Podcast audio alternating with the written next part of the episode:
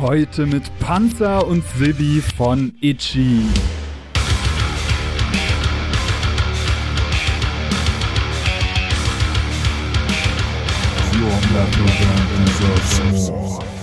Wir sind immer noch Freunde und dass es dann mal zu Diskussionen kommt, ist ganz normal. Aber wir wollen alle dasselbe, nämlich mit dieser Band unterwegs sein. Und dann ist alles andere dem untergeordnet und dann kriegt man alles auch hin, wenn man möchte. Herzlich willkommen bei The Band Show, der Szene-Podcast für deine Metal- oder Hardcore-Band. Ich bin dein Host Murphy und ich wünsche dir viel Spaß.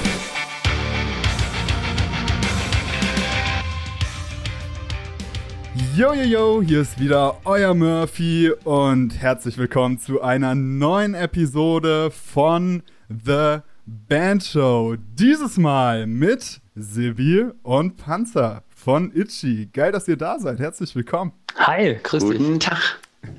Guten Tag. Ähm, bevor wir mit euch loslegen, noch an, an dieser Stelle äh, Werbung in eigener Sache. Ihr könnt noch bis ähm, 12. August das sei einfach kein Arschloch-T-Shirt bestellen. Link findet ihr in den Show Notes. Ähm, seid einfach kein Arschloch und bestellt das Shirt. Das wäre mega nett und ihr würdet den Podcast da sehr viel Gutes mit tun. Und ja, genau. Und was ihr auch bestellen könnt und sollt, das Ding, über das wir heute äh, viel sprechen, nämlich ihr habt ja ein, ein neues Buch am Start. Itchy 20 Years äh, Down the Road. Und für mich ist es heute ehrlich gesagt eine zweifache Erniedrigung, hier mit euch zu sprechen. Oh. Ja, erstens, ähm, Jetzt sei, sei halt mal kein Arschloch. Ja, genau. Die erste Erniedrigung ist, ähm, ich hätte niemals gedacht, dass ich einen Podcast aufnehme mit einem VfB-Fan und einem Bayern-Fan als Freiburger. Tut schon Sack weh, muss ich sagen. Ja, ist auch für uns ein harter Schlag. Das mit dem Freiburg-Fan wussten wir natürlich nicht, aber KSC-Fan wäre auf jeden Fall schlimmer, deswegen lassen wir es nochmal knapp durchgehen.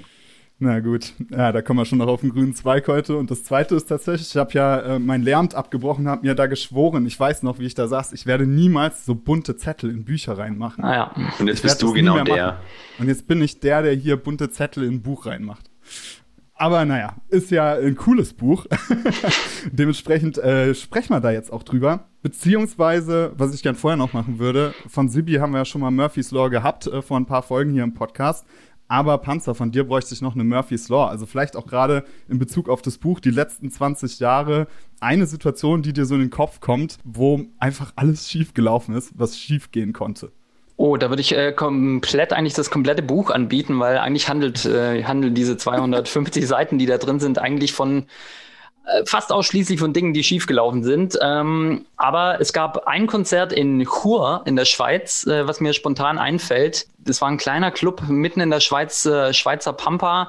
Es war ausverkauft. Äh, wir sind auf die Bühne und das Publikum war so komplett besoffen. Und äh, beim ersten Song, äh, direkt in den ersten Sekunden sind so viele Bierbecher durch die Gegend geflogen, dass einfach unser komplettes Mischpult, die komplette Bühne unter Bier bedeckt war und dann auch noch ein Mädchen jubelnd in der ersten Reihe ihren komplett vollen Bierbecher in unsere Effektgeräte Geräte reingeleert äh, hat und dabei, ja, es ist so geil gerufen hat. das war ein schöner Moment und wir standen da auf der Bühne, nach zehn Sekunden war eigentlich alles kaputt, das war total chaotisch, aber wir haben uns gedacht, Mann, schöner kann es gar nicht mehr werden.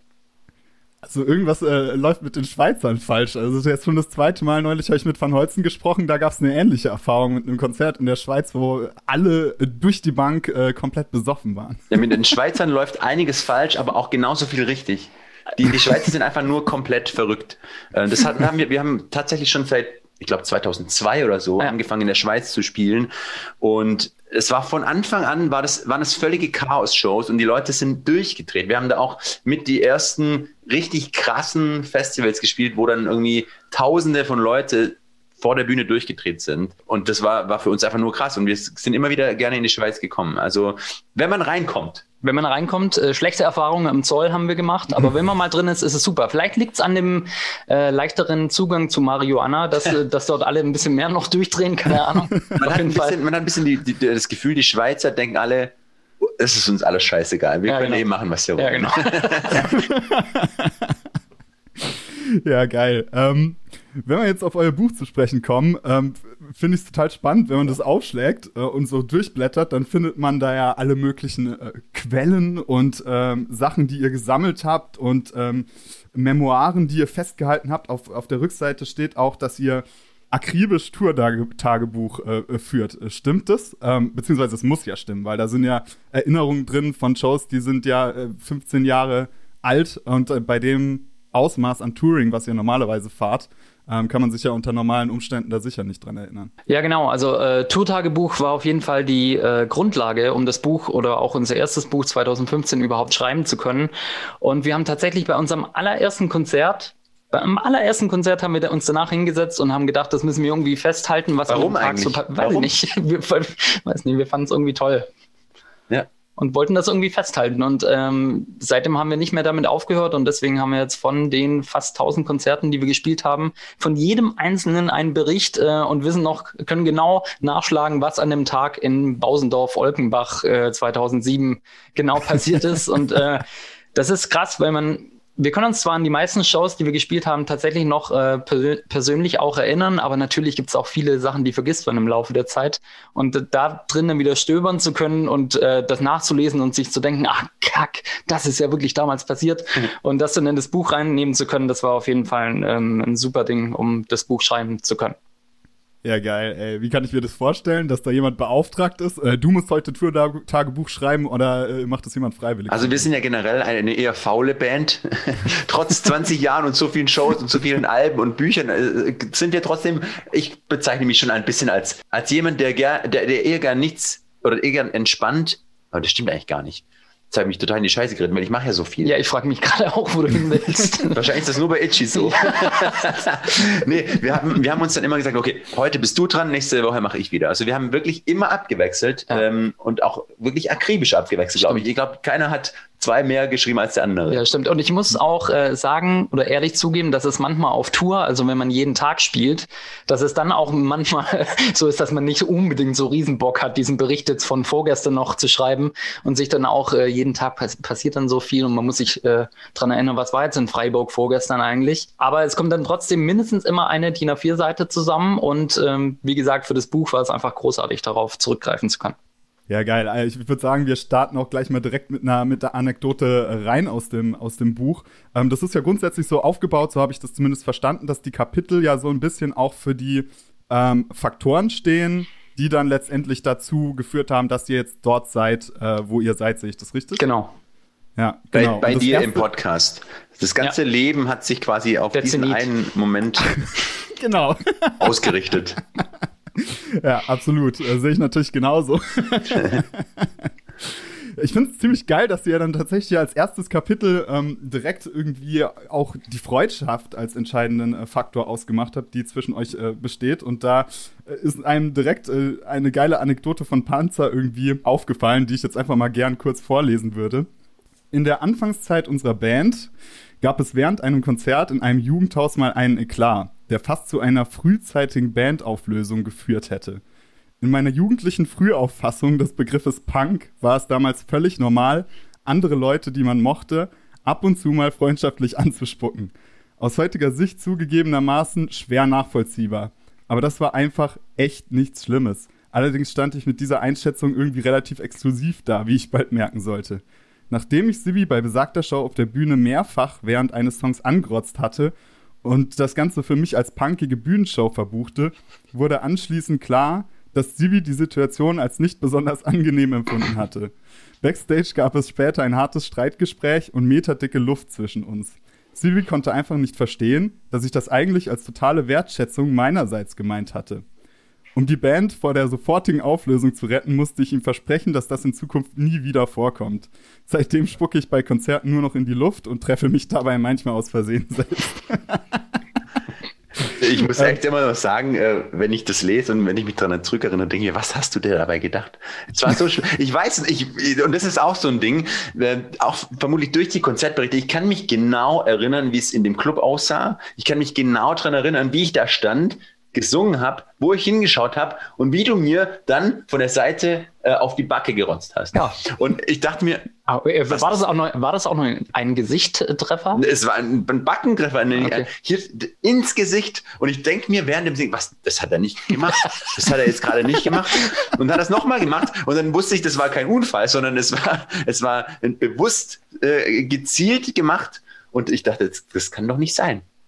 Ja, es äh, war halt natürlich auch schwierig. So in unserer Anfangszeit, äh, wir sind ja jetzt nicht in Berlin-Kreuzberg oder in ähm, Hamburg-St. Pauli groß geworden, wo es halt eine große Punkrock-Szene gab. Wir kommen aus Eislingen, äh, äh, Eislingen an der Filz, aus der Provinz äh, im Schwabenland. Und da mussten wir uns unsere Definition von Punk halt irgendwie selber zusammenschustern. Und ich war 1996 auf einem Tote Hosen-Konzert. Damals waren die Toten Hosen auch noch ein bisschen punkiger als, als heutzutage. Und da war die Terrorgruppe aus Berlin, Vorgruppe. Und der Sänger von denen hat während dem Konzert ständig ins Publikum gespuckt. Und ich habe gedacht, ja, okay, dann ist es jetzt so. Ja, dann hättest das ist wohl Punk. Dann hättest du ins Publikum Punk. gespuckt. Ja, aber die kannte ich Sänger ins Gesicht. Da habe ich mir nicht getraut, die kannte ich nicht. naja. Ah, Gab es da eigentlich noch weitere Tests dann für eure Freundschaft? Also wie geht ihr da grundsätzlich mit so, mit so Auseinandersetzungen um? Ich kann ja, mir vorstellen, das, das, das Allerschlimmste ist ja, dass Max bei seiner alten Band, die haben das ähnlich gehandhabt mit ja. dem Anspucken. Ja. Ich denke mir, bin ich, jetzt der, bin ich jetzt derjenige, der komisch tickt, oder sind die anderen, die komisch ticken? Ich weiß immer noch nicht. Na, es gibt zumindest keine Welt, in der das Spucken als freundschaftliche Geste äh, definiert werden könnte. Das war halt damals so. Das war damals so.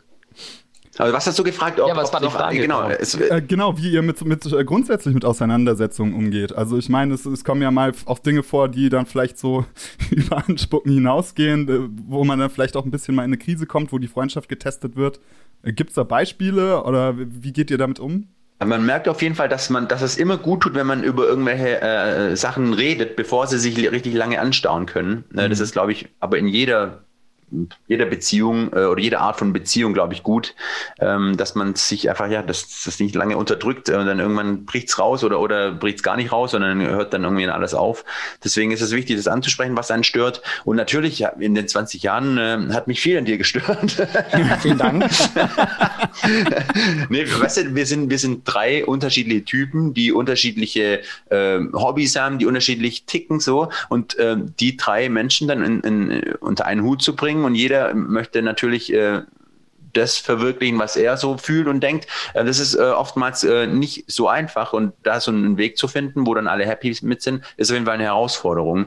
Und ähm, ja, also da, da gibt es schon Phasen, wo, wo man dann anderer Meinung ist oder wo man dann abstimmen muss. Das ist bei drei dann auch gut, weil dann äh, gibt es meistens eine, eine Mehrheitsentscheidung. Ähm, aber ja, das bleibt nicht aus. Aber das Wichtige ist, und das zeigt ja auch das Kapitel, wir sind immer noch oder wir sind immer Freunde und äh, dass es dann mal zu, zu Diskussionen kommt, ist ganz normal. Aber wir wollen alle dasselbe, nämlich mit dieser Band unterwegs sein. Und dann, dann ist alles andere dem untergeordnet und dann kriegt man alles auch hin, wenn man möchte. Das ist halt cool, ne? Diese gemeinsame Motivation, die man dann hat, die, die schweißt doch einfach immer zusammen und führt einen irgendwie auch durch jeden Konflikt, den man dann hat. Ja, und weißt du, wir beide sprechen jetzt hier gerade mit dir zum 20-jährigen Bandjubiläum und wir kennen uns jetzt seit äh, 33 Jahren.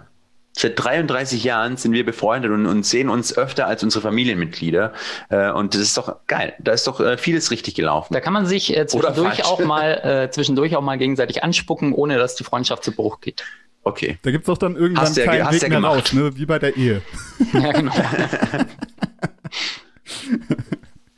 Besonders geil finde ich aber natürlich ähm, euer zweites Kapitel, ähm, weil das wird auf diesem Podcast immer sehr, sehr groß geschrieben und auch die Achtung, ähm, die man haben sollte vor einer bestimmten Personengruppe, nämlich der Crew.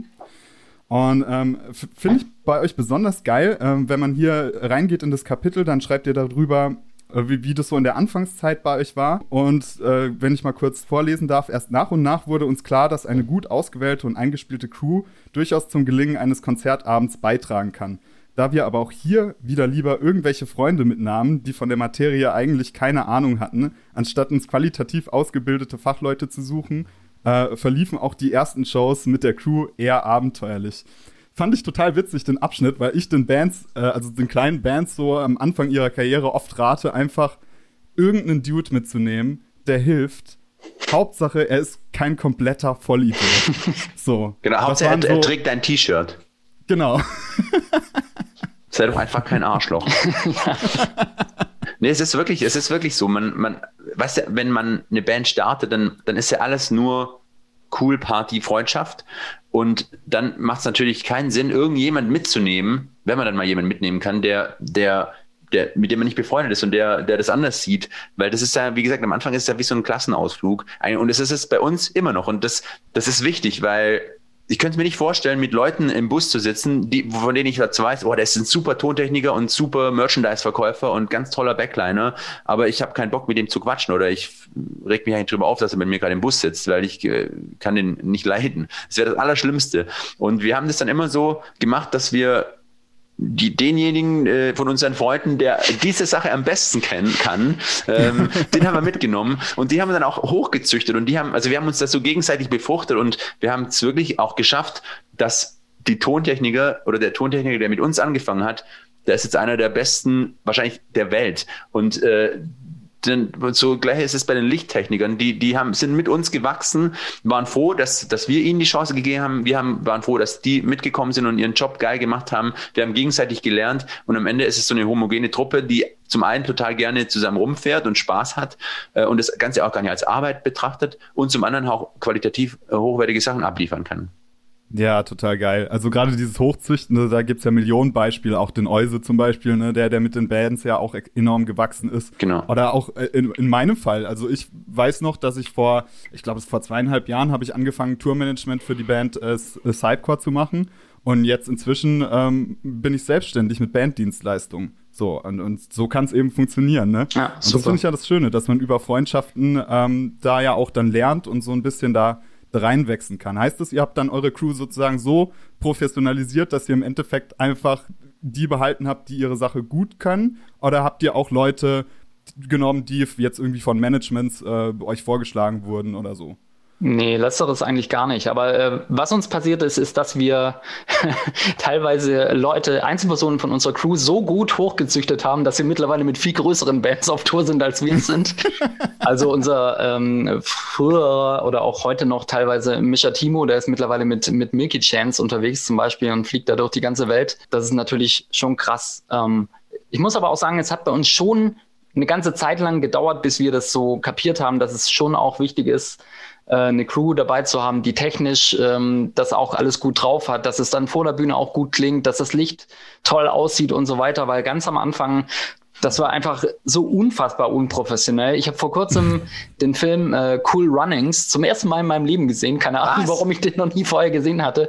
Aber es gibt da eine Szene, wo dieses äh, jamaikanische Bob-Team mit dem völlig verbeulten und rosteten Bob da zur Olympiade ähm, antanzt und alle anderen Profiteams die so angucken. Und da dachte ich mir so, hey, das ist eigentlich so, wie wir früher, ganz früher zu unseren, in, in den Clubs oder bei den Festivals aufgeschlagen sind. Wir wurden da teilweise auch so angeschaut, weil wir hatten meistens keine Verstärker dabei, die haben wir dann irgendwie von anderen Bands zusammengeliehen.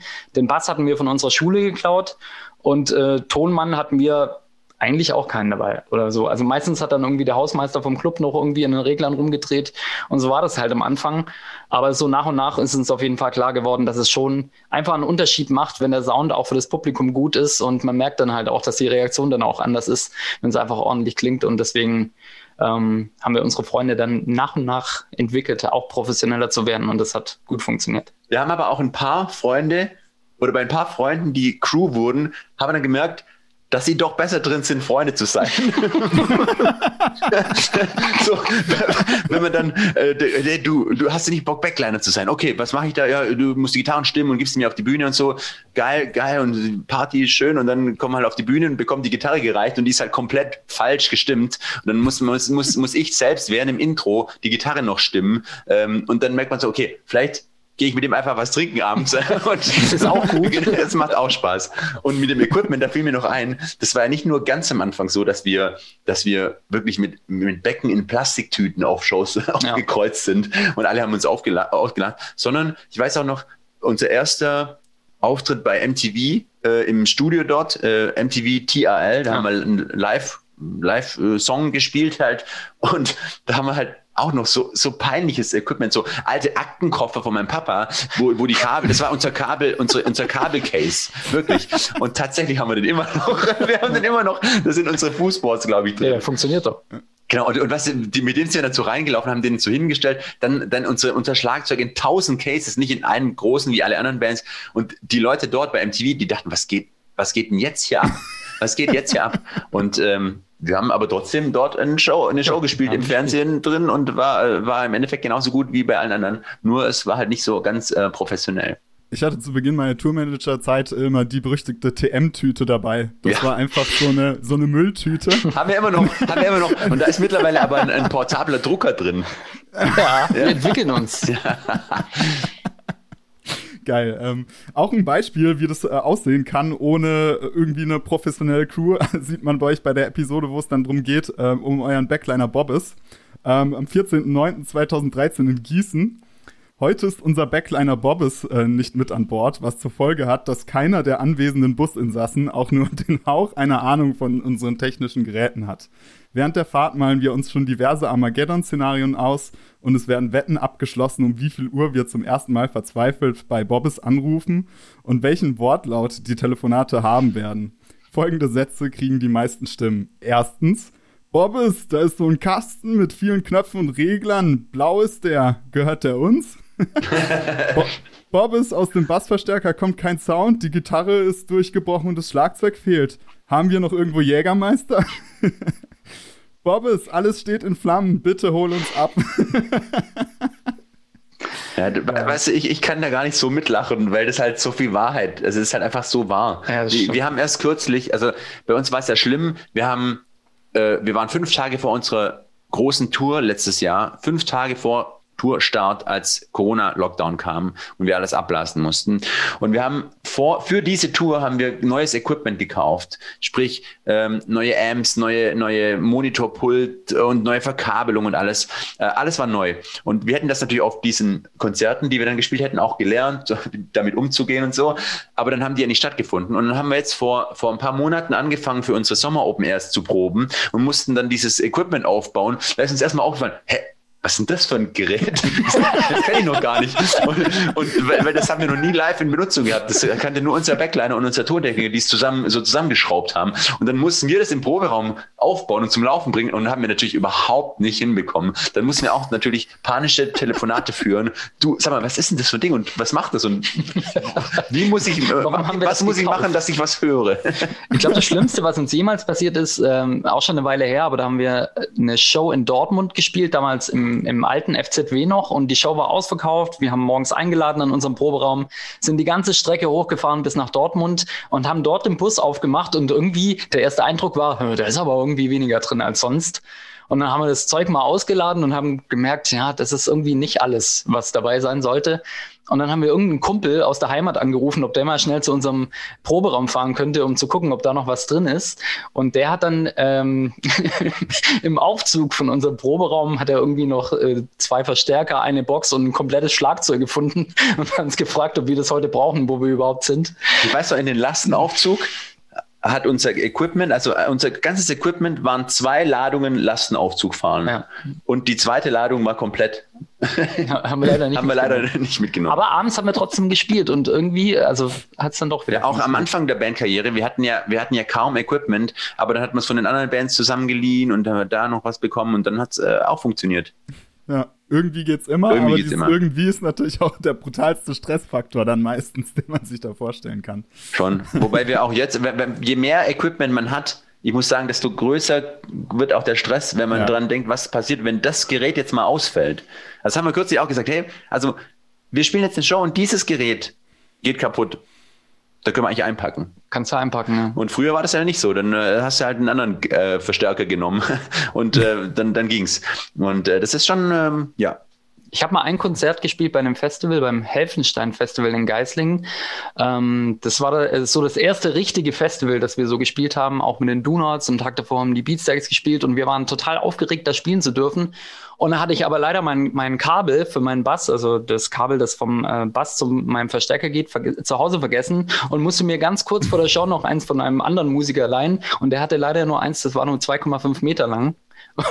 Und dann äh, war ich leider sehr gebunden an meinem Bassverstärker und musste auch mein Mikro so einen Meter zurückziehen, damit äh, und habe es dann trotzdem während der Show, glaube ich, zehnmal oder so das Kabel aus dem Verstärker rausgerissen, musste das dann während dem Song wieder einstecken und so. Das war echt schlimm, deswegen bin ich mit unserem heutigen technischen oh, Geräten doch besser. Weißt du, und das Konzert, da fällt mir schon wieder eine Story ein. ähm, das war so ein Konzert, wie gesagt, Beatsteaks und Donuts haben dort gespielt und wir, wir, wir waren äh, Donuts-Fans und die haben uns quasi, ich habe Kontakt mit Donuts damals gehabt und das, für uns war das schon total krass, weil die liefen schon im Fernsehen, wir hatten noch nicht mal eine Band quasi und dann habe ich gesagt, hey, guck mal, wir haben jetzt eine neue Band, Ingo, kannst du nicht dem Veranstalter von, vom Helfenstein auch sagen, von dem Festival, dass wir spielen sollen? Und der dachte so, ja, komm, mache ich halt, hat dann dort die angebettelt, ich habe die angebettelt, ich habe denen gesagt, hey, wir wollen einfach nur spielen auf dem gleichen Festival wie Beatsex und Donuts. Wir, wir spielen auch für drei Euro Gage. Und die natürlich dann sofort, alles klar, machen wir. aber wirklich für drei Euro Gut Gage. verhandelt, Sebi. Super, ja, äh, aber es war mir egal. Und dann dachten wir, okay, jetzt sind wir da und jetzt müssen wir richtig Gas geben. Und, und dann spielen wir da als Opener Ingo Dunat äh, habe ich davor angebettet, bitte schau unsere Show an, das wäre, das ist bestimmt ein Sprungbrett für uns. Und dann, dann waren wir dort, äh, natürlich nicht so viele Leute, aber in unserer Gegend waren doch einige und Ingo eben auch im Publikum. Ich war total nervös und dachte mir, ja, jetzt, das ist unser Moment. Dann war diese Geschichte mit deinem Bassding, ja. mit deinem Bassverstärker. Das ist Panzer während der Show immer wieder, wie, hört man, hört man Bass nicht mehr, dann sehe ich, wie er wieder zum äh, Amp geht und den, den, äh, das Kabel einsteckt, mitten in der Punkrock-Show. Das war auch die Show, wo unser Schlagzeuger damals plötzlich zwischen zwei Songs von der Bühne ging und pissen ging. Ja, der musste. Der, der ist pissen gegangen und da war zwei Minuten still und ich weiß noch, wie Ingo, ich weiß wie heute, das war 2002, ich weiß noch, wie Ingo da stand und äh, so völlig konsterniert geschaut hat und dachte, was, was machen die? Was soll das? Der kann doch jetzt nicht gehen. Und dann hat der Ingo danach noch, war das eigentlich einstudiert mit dem aufs Klo gehen? Und ich so, nee, nee, sorry, es war nicht einstudiert. Ich fand es genauso kacke.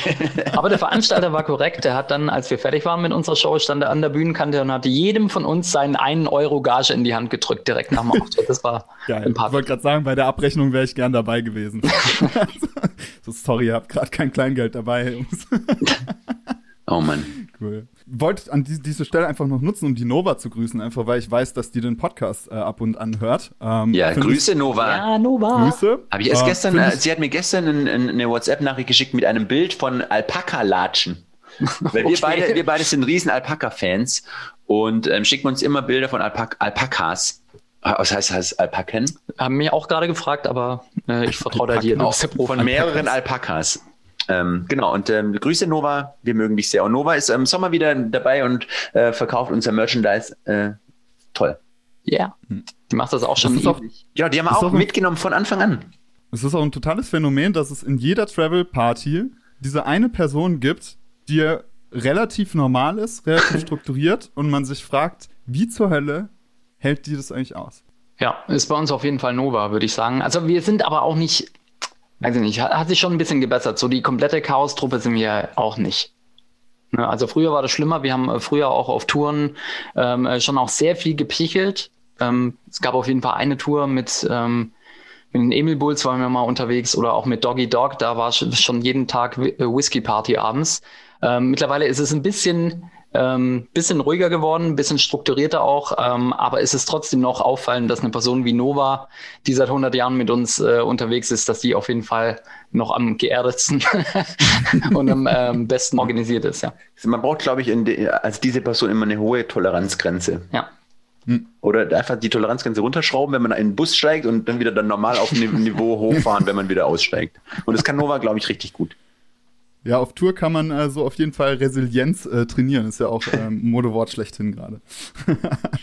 ähm, ein weiteres Kapitel sind, äh, sind bei euch die Medien und das ist ja jetzt äh, voll Interviewception sozusagen, in einem Interview über Interviews zu sprechen.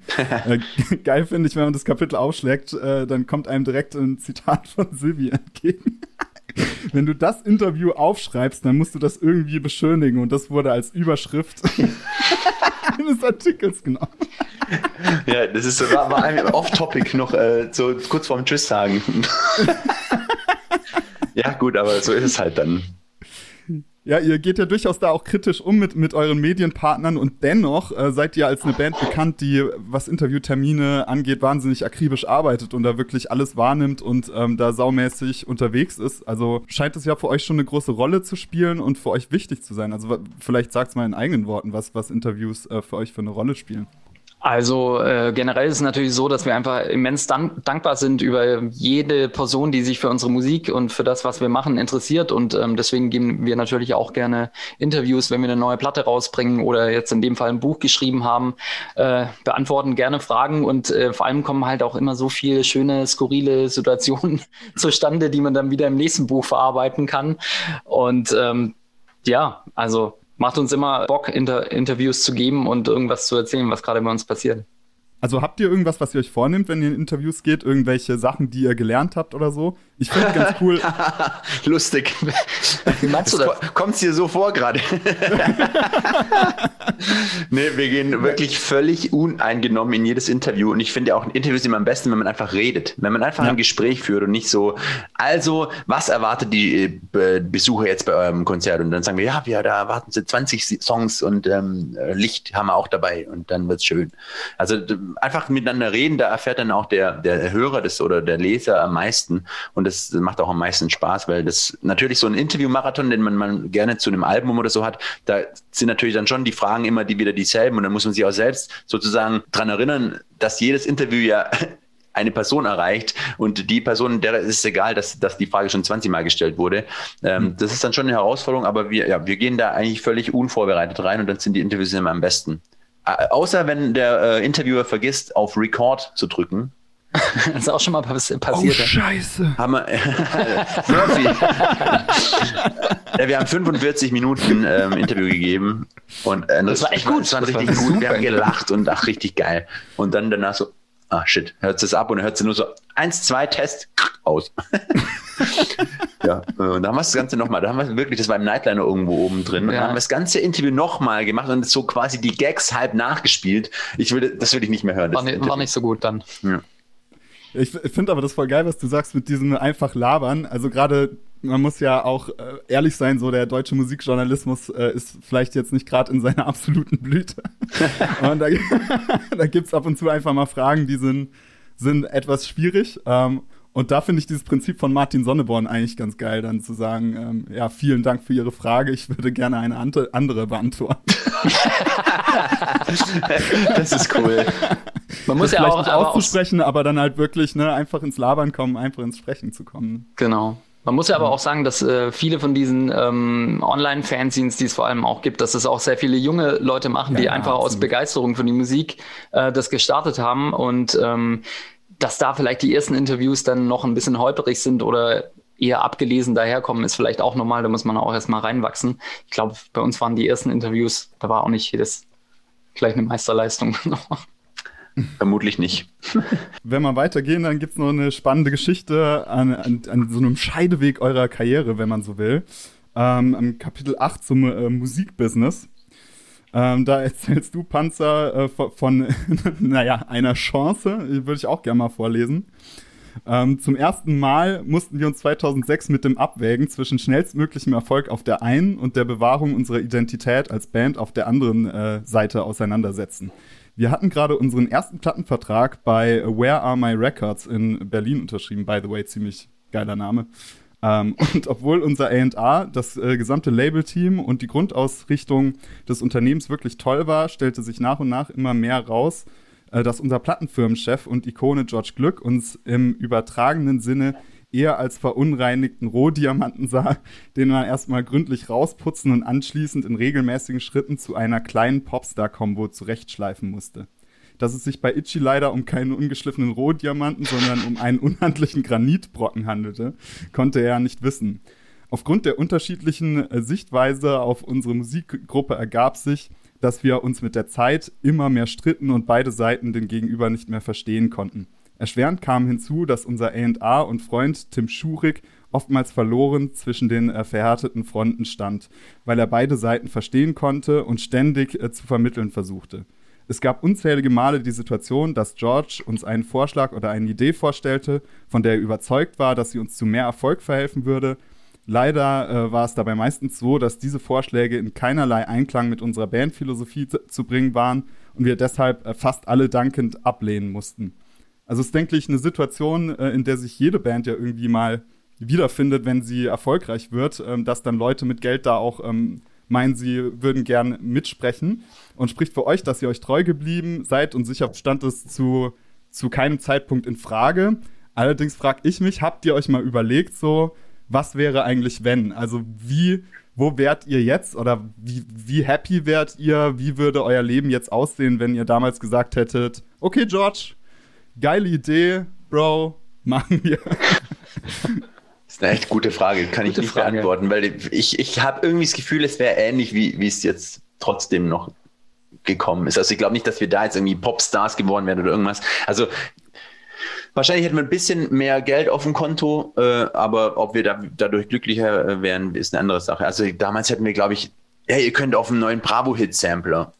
So. Und das hat schon Kohle gegeben. Aber da wollten wir halt nicht drauf. Und die von der Plattenfirma konnte es halt überhaupt nicht verstehen. Nee, die, die, die sind, also unser damaliger Radiopromoter ist jubelnd in den Raum reingestürmt und hat uns das verkündet. hey, wir haben es geschafft, unsere Single kommt, äh, Silence is Killing Me war das damals, äh, kommt auf den Bravo Superhit Sampler.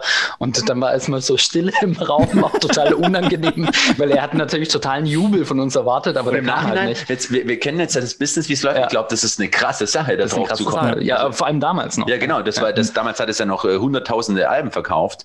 Äh, ist bestimmt eine tolle Leistung gewesen für ihn, ja. das zu schaffen. Aber für, An dieser Stelle nochmal herzlichen Glückwunsch. aber äh, wir haben es dann tatsächlich nicht gemacht, aber hat natürlich nicht für gute Stimmung gesorgt so und hm. bei The Dome hätten wir glaube ich auch mal auftreten. The Dome, ja, genau, aber wollten wir halt auch nicht, das wäre halt auch so ein äh, Vollplayback glaube ich auch gewesen, wollten wir auch nicht machen und wir hatten damals ähm, einfach irrsinnig große Angst oder vor allem auch ich, dass wir halt gar nicht mehr eine Punkrock-Band sind, sondern, sondern halt wirklich so zu einer Mainstream-Pop-Band ähm, ja, umgestaltet werden und, und das musste verhindert werden. Ob das so krass geworden wäre, weiß ich gar nicht. In vielen Fällen haben wir da sicherlich auch überreagiert und uns äh, unnötig quergestellt, aber im Großen und Ganzen bin ich schon froh, dass wir, dass wir uns selbst treu geblieben sind und ähm, ich glaube schon, dass es auch eine Rolle spielt, äh, dass wir heute nach 20 Jahren immer noch da sind und immer noch existieren als Band. Ich würde gern zum Ende über eigentlich das, das wichtigste äh, Kapitel für mich zumindest äh, sprechen, nämlich die Straße. Weil im Prinzip ist es ja gerade das, was wir alle eigentlich am meisten vermissen und was ich auch mit der nötigen Portion äh, Nostalgie irgendwie gelesen habe. Und ich bin gerade dabei, mich auch wieder mehr damit zu beschäftigen, weil es einfach nicht mehr anders geht. Also ich will mich einfach wieder damit beschäftigen, mit dem Tourleben und auf Tour gehen, weil das einfach, und das merkt man auch, wenn man euer Buch liest, ähm, eigentlich 90 Prozent ähm, ja einnimmt. Ne? Das ist ja das, was das Bandleben dann letztendlich auch, auch ausmacht. Ähm, da schreibt ihr am 17.02.2012 UK Schottland. Gut, ich gebe zu, dass eine grundlegende Verkaterung am heutigen Morgen nicht zu leugnen ist. Die lange Fahrt gestern Nacht mit Bier und Wodka hat Opfer gefordert. Aber schön war sie, das muss man sagen. Unser walisischer Merchandiser Callum nimmt das nächtliche Ereignis zum Anlass, morgens um 10.30 Uhr mitten auf der Autobahn erstmal äußerst motiviert und energisch aus dem fahrenden Bus zu brechen. Einerseits ist das nett von ihm, weil er hätte uns ja auch in den Fußraum kotzen können. Andererseits aber hat er seinen durchaus beachtlichen Mageninhalt in einem unfassbaren Strahl über die komplette linke Außenseite des Busses gekotzt. auch unsere äh, große Seitenscheibe ist ganz und gar mit gelben und orangenen Flocken übersät. Nachdem Sibi uns minutenlang unsere Zukunft aus den äh, Kotzbrocken gelesen und vorhergesagt hat, machen wir einen kleinen Stopp an der Tanke und Callum wird feierlich für 15 Minuten mit dem Hochdruckreiniger alleine gelassen. Er sieht immer noch etwas blass aus. ich weiß so genau, wie es aussah. Das war so eine unfassbare Menge von Kotze. Das war beachtlich, ja. Wahnsinn. Der ganze Bus war eingekleidet. Das ist ja die erste Tourregel auch. Also nach, vielleicht nach nicht im Nightliner scheißen, ist, ist es vielleicht auch die zweite. Wer, kurz der, wer kotzt, der, der putzt.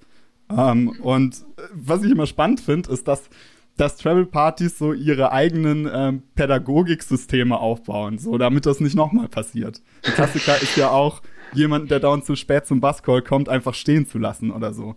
Gab es solche, oh, solche pädagogischen oh, Maßnahmen nee, Ich muss jetzt einhaken. Ich, ich, ich fasse es ja nicht. Ich habe heute Nacht. ich habe heute Nacht los? geträumt, ohne Scheiß. Ich hatte heute Nacht Beef mit dir. Und weißt du warum? Weil wir sind auf eine Show gefahren und ich, ah, wie geil ist denn das? Jetzt, oh Gott, ich bin auf, wir sind an der Ampel gestanden und dann war ein Himbeerstrauch, ein Himbeerstrauch an, neben, neben dem Bus. Und dann bin ich raus, habe Himbeeren gegessen die Ampel wurde grün und ihr seid fünf Stunden weiter zur nächsten Show gefahren und habt mich dort stehen lassen. Und dann habe ich angehört, ja, könnt ihr mir wiederholen? Nee, wir sind schon 100 Kilometer weg. Ja. Wir holen dich nicht mehr. Und dann war ich so sauer und dachte mir so, das gibt's doch nicht. Ständig kommt irgendeiner, irgendeiner zu spät und ich habe jetzt nur eine Rotphase oder eine Grünphase verpasst und ihr fahrt einfach fünf Stunden weiter, ohne anzuhalten. Und dann, ich, dann, und, und, und, du, ja, du musst ja halt hinkommen. Und dann dachte ich so, nee, dann spielt die Show halt heute ohne Sänger. Und ich habe mich so aufgeregt wegen, wegen Himbeeren, weißt du, wegen, wegen, wegen einer Minute warten. Ich würde so gerne eine, eine Traumdeuterin oder einen Traumdeuter jetzt dazuschalten. Der das Ganze. Ich wollte gerade sagen, lass mal Sigmund Freud einladen. Und, und, und ich weiß, und genau, als wir losgefahren sind morgens, war Backliner und Tourmanager waren beide zu spät. Fünf Minuten. Ja. Da, ist, da wird da mit zweierlei Maß Genau, da wird mit zwei. Und ich musste dann da bleiben. Aber wir haben auch schon Max mal, ähm, aber das war Gott sei Dank, und dann, genau, und dann habe ich äh, im Traum auch gesagt, weißt du, bisher, wenn es so war, dann war es ja immer nach der letzten Show, wenn man nach Hause fährt, aber nicht zur Show, das ist ja total dumm.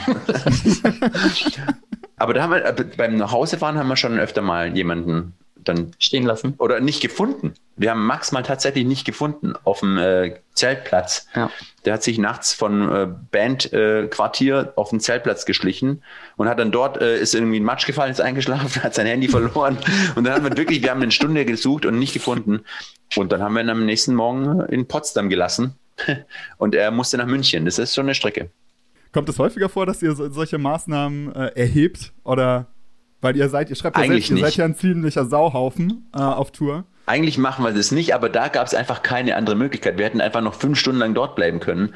Ähm, da mussten wir irgendwann heim. Und wir hatten ja auch viele andere im Bus, die nach Hause mussten und so. Mir ist gerade noch eine, eine Brechgeschichte eingefallen, die fast dazu geführt hätte, dass wir unsere damalige Supportband, ich glaube Atlas Losing Grip, waren das, äh, die hätten wir fast von der Tour geworfen. Und zwar, die haben sich schon so, da hat man schon gemerkt, okay, die sind hart am Glas auf dieser Tour. Also die saufen schon, war teilweise auch ein bisschen chaotisch, aber alles sehr nett, super Typen. Aber es gab dann einen Abend, wir waren zusammen im Nightliner unterwegs und äh, ich habe dann leider zu viel getrunken in dieser Nacht. Wir waren auf dem Weg von äh, Berlin nach Hamburg, genau. Und ähm, ich bin dann irgendwann in meine Koje gefallen, habe dann aber gemerkt, oh, ist etwas übel. Und ähm, mir ging es wirklich richtig, richtig schlecht und bin dann runter ins Klo und habe äh, da gekotzt, habe auch gedacht, dass ich alles in die Schüssel getroffen hätte. Ähm, bin dann irgendwie wieder hochgewankt, gerade noch in meine Koje reingefallen, habe gepennt bis zum nächsten Tag um, um 11 Uhr. Und am nächsten Morgen bin ich dann runtergekommen. Wir standen in Hamburg vor dem Club und merk schon, oh, da draußen ist irgendwie Tumult und äh, kam dann irgendwie raus, war auch noch ein bisschen bleich im Gesicht und habe dann festgestellt, dass ein großes Streitgespräch zwischen unserem Tourmanager und unserer Band, ja, wenn die so weiter saufen, so, die können wir nicht mehr mitnehmen, ja, die können, können dann auch gehen oder so, so macht es keinen Bock mehr, das ganze Klo ist voll gekotzt und ja, und es wurde halt davon ausgegangen, dass die Jungs von Atlas Losing Grip, Grip das gewesen wären und da musste ich dann äh, doch intervenieren und musste das dann zugeben. Und dann sah ich da richtig schlimm aus. Und dann würde ich zu unserem Busfahrer, habe um Putzequipment gebeten und haben dann erstmal direkt nach dieser schlimmen Nacht erstmal eine Stunde unsere, unsere Toilettenkabine geputzt. Da war echt blöde Stimmung, weil wir haben es die, die Vorbände auch spüren lassen, dass es nicht so geil ja. ist. Und die dachten wahrscheinlich auch so, das, komisch, ich war es gar nicht, vielleicht war es dann nur ein Schlagzeug oder irgendwie, irgendjemand muss es ja scheiße, das ist ja dumm. Ja, Wahnsinn. Aber es gibt schon einige Kurzgeschichten. Es gibt auch die Kurzgeschichte, wenn wir, wenn wir jetzt schon bei Kurzgeschichten äh, sind und wir können ja, ja hier äh, Open End labern, ja, dann muss aber wieder du erzählen. Ähm, ich sage nur Stichwort Nachtzug. Oh ja, das war auch schlimm. Wir waren einmal auch schon, ich glaube, Jahr 2007 oder so, äh, da sind wir mit dem Nachtzug von einem Konzert in Zürich nach Wien gefahren und hatten auch Equipment dabei und so. Das war eh schon alles super chaotisch. Und da hatte uns der Veranstalter vom Festival in Zürich noch so einen Picknickkorb mitgegeben mit Brot und Schokolade, aber leider auch zwei Flaschen Wodka. Und die haben wir dann äh, während der Fahrt dann genüsslich vertilgt. Und unser damaliger Schlagzeuger, der hat etwas zu tief in die Wodkaflasche reingeschaut. Und wir hatten wirklich richtig Stress mit dem Schaffner. Der wollte uns an der nächsten Station aus dem Zug werfen und so. Und dann hat mir unser Schlagzeuger in unserer Schlafkabine im Schlaf im Stockbett. Im also. Stockbett, äh, Stockbett von oben runter in die Frisur reingekotzt, mitten in der Nacht im fahrenden, im fahrenden Nachtzug. Und dann musste ich auf dieser Toilette mir versuchen, die Haare da wieder sauber äh, zu waschen, mitten in der Nacht. Das war wirklich so schlimm, weil aus diesem Wasserhahn, da kommt ja auch immer nur so ein zwei Sekunden Wasserstrahl, wenn man da oben drauf drückt. Und die ist ja eh schon eklig. Schlimm, die ist ja eh schon eklig, ja. so eine, so eine äh, Zugtoilette. Da hatten wir wirklich auch eine handfeste Bandkrise danach. Ja, einen Tag lang oder so. Ich weiß, das weiß ich noch. Das nächste Konzert, da war abends, ihr auf der Bühne hattet nicht so viel Blickkontakt. Ja, stark. Wenn ihr da draußen äh, noch mehr Kurzgeschichten hören oder lesen wollt, ähm, dann gönnt euch doch mal das neue äh, Itchy 20 Years Down the Road, How to Survive as a Rock Band 2 Buch. Ich kann es äh, sehr empfehlen als Klolektüre. Ähm, perfekt. Und ähm, ja, genau, ich würde sagen, zum Abschluss ähm, spielen wir noch eine Runde äh, Tour-Special Sekt oder Seltas. Einfach weil ich durch das Buch so ein bisschen Tour-Nostalgie äh, gefallen bin. Ich habe es äh, ja auch schon angesprochen kennt ihr ja, übliches Interview-Ding, entweder oder Fragen. Ich würde sagen, ihr antwortet einfach beide. Erstes wäre Nightliner oder Hotel. Auf jeden Fall Nightliner. Nightliner mit äh, Hotel am Off-Day. Auch noch Ansprüche Wellness Hotel am Off-Day, das ist schon was Geiles. Ah, sehr gut. cool. Ähm, das erste Crewmitglied, äh, das man sich buchen sollte, Merchandiser, FOH oder Tourmanager, was würdet ihr nehmen? Merchandiser ich glaube, Tonmann würde eigentlich mehr Sinn machen, deswegen weißt du da weißt nicht. Ich, ich bin halt der Kapitalist, der auf die Kohle aus ist, er ist auf äh, guten Sound auf. Nee. Aber Merch kann man selber verkaufen als Band dem Konzert. Ton machen während dem Konzert ist, ist schwierig, wenn du gerade singst. Stimmt, ich habe es ein bisschen, glaube ich, so zeitlich ver verpasst. Ja, ja das ja, komme ich nicht mehr raus. der, der Ton ist mir nicht so wichtig. also Busfahrer. Gut, dann Busfahrer. Catering oder Buyout? Catering, wenn es gut gemacht ist, es gibt schon, also es gibt schon richtig geiles Catering. Ja, hat ähm. sich sehr gewandelt. Am Anfang unserer Karriere sehr schlimm, von jeden Tag äh, Spaghetti mit Tomatensauce. Verkochten Spaghetti. Ja, genau. Und äh, aber heute ist es wirklich in den meisten Clubs und Festivals äh, esse ich eigentlich besser als zu Hause. Was hättet ihr lieber auf Tour? Unbegrenzt Panzertape oder Gitarrenseiten, die für immer halten und gut klingen? Ähm, ich würde sagen, da wir mittlerweile eine Crew haben, die die Seiten wechselt, ist mir das Thema echt egal. Und dann nehmen wir Panzertape für immer. Ja, Gaffertape oder Panzertape, das ist, wir haben uns, ich habe mich, letzte Woche habe ich mich bei dir ja ausgekotzt, ja, dass ja. ich finde, dass wir als Band viel zu viel Gaffer schon selbst gekauft haben. Weil eigentlich ist Gaffer so eine, so eine Anschaffung, die man sich ohne Geld dafür zu bezahlen ähm, gönnt. Und äh, ich, ich, ich habe ja immer die Theorie gehabt, dass es ähm, einen Gaffer, einen weltweiten Gaffer Kreislauf. Kreislauf gibt.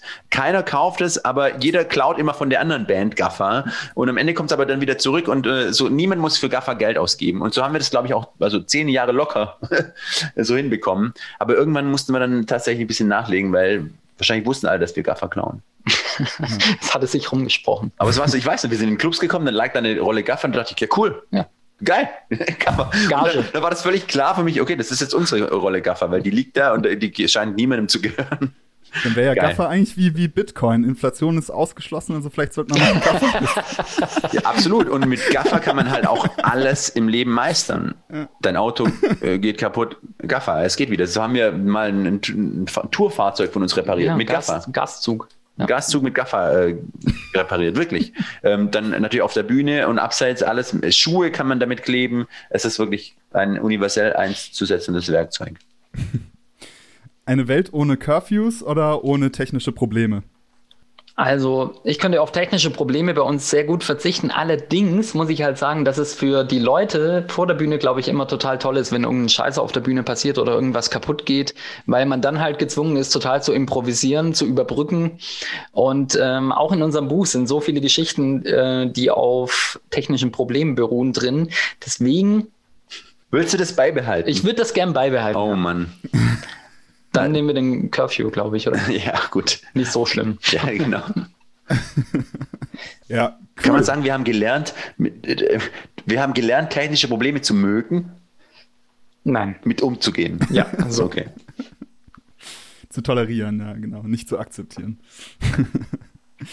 ja, dann, ähm, vielen Dank, dass ihr da wart. Für euch da draußen, äh, Link zum Buch findet ihr in den Show Notes. Ähm, ich kann es nur empfehlen. Super coole Sache. Und ähm, ich hoffe, dass äh, man euch endlich bald wieder auch auf der Straße sieht. Das wünsche ich mir wirklich. Ja, das hoffen ähm, wir auch. Aber wir gehen sogar auf die Straße und zwar Ende August bis Ende September sind wir äh, auf Ach, Open Airs. Ja, genau. Und da, äh, da spielen wir zum einen eine Show, eine Akustikshow und wir äh, sprechen auch über das Buch, beziehungsweise lesen draus und erzählen ganz viel, wie, wie, wie du gerade auch gemerkt hast, ganz viel, was nicht im Buch steht, was uns dann so in den Kopf kommt. Ähm, technische Probleme wird es bestimmt auch geben. Genau. Vielleicht weniger, weniger der Fokus auf Brechgeschichten. Ja, genau. genau. Also acht Open Airs haben wir im Sommer und da freuen wir uns tierisch drauf, endlich mal wieder in den Bus zu steigen. Ja, cool. Dann findet ihr das natürlich auch in den Show Notes. Und ja, vielen Dank euch. Wir sagen danke dir. Hat mir richtig viel Spaß gemacht. Ja, uns war mal wieder super. Danke. Vielen Dank, dass du bis jetzt beim The Band Show Podcast zugehört hast. Ich freue mich riesig darüber und finde es genial, dass es noch Leute gibt, die so viel uneingeschränkte Aufmerksamkeit einem Thema widmen. Du gehörst zu diesen Leuten und da kannst du definitiv stolz drauf sein.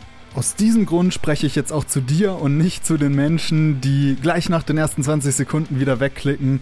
Denn ich würde mich natürlich freuen, wenn gerade du, der dieses Thema wertzuschätzen weiß, noch weitere Möglichkeiten bekommst, um dich weiterzubilden, um weiter an deiner Band zu arbeiten. Da gibt es einmal die Möglichkeit, dass du Patreon wirst. Damit erhältst du Zugang zu einer genialen Community aus ganz vielen Bandmitgliedern, die sich gegenseitig helfen und sich gegenseitig unterstützen. Und ähm, da hängen wir auch regelmäßig zusammen rum, sei es jetzt in Inner Circle Stammtischen oder in den sogenannten Zoom-Clinics, wo wir zusammen mit professionellen Musikern oder Entscheidern aus dem Musikbusiness in einem Zoom-Call hängen und versuchen weiter zu erörtern, was man in der Bandarbeit optimieren kann, um seine Band richtig voranzutreiben. Und natürlich hast du immer die Möglichkeit, dich direkt bei mir zu melden. Die Kontaktdaten findest du unten in den Show Notes. Und dann können wir einfach vielleicht mal gucken, ob wir zusammenarbeiten können. Hierzu biete ich auch kostenlose Erstgespräche an, wo wir uns gegenseitig vorstellen können und in Erfahrung bringen können, ob es überhaupt Sinn macht, dass ich mit euch zusammenarbeite, um eure Band so ein bisschen zu pushen. Ich würde mich freuen, wenn wir uns auf irgendeine Art und Weise auch persönlich begegnen, entweder im Inner Circle in der Patreon-Gruppe oder direkt in der 1 zu 1 Arbeit. Ich freue mich auf dich und bis dann nicht vergessen, teil den Podcast, zeig es den Bands, die Hilfe gebrauchen können, damit wir mit der Metal-Szene bald einen Haufen geile Bands mit geilem Know-how am Start haben, sodass unsere Metal-Szene wieder richtig abreißt. Gerne kannst du auch eine Bewertung bei Apple Podcasts hinterlassen, das hilft dem Podcast extrem weiter. Jetzt möchte ich dich aber gar nicht länger aufhalten und wünsche dir eine gute Zeit bis zur nächsten Episode von The Band Show. Ciao, ciao.